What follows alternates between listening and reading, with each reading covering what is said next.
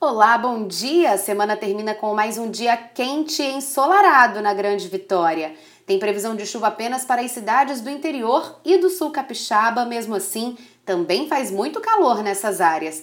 Para você que vai praticar algum esporte náutico, se liga nas condições do mar. As ondas ficam em torno de um metro de altura. A ondulação é de leste pela manhã, passando para nordeste à tarde. O período de pico fica em torno dos 6 segundos. O vento sopra entre 10 e 18 nós, com rajadas de até 25 nós.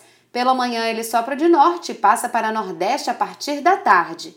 Para saber mais sobre o tempo no Espírito Santo é só acompanhar a programação da TV Vitória e da Rádio Jovem Pan. Até amanhã!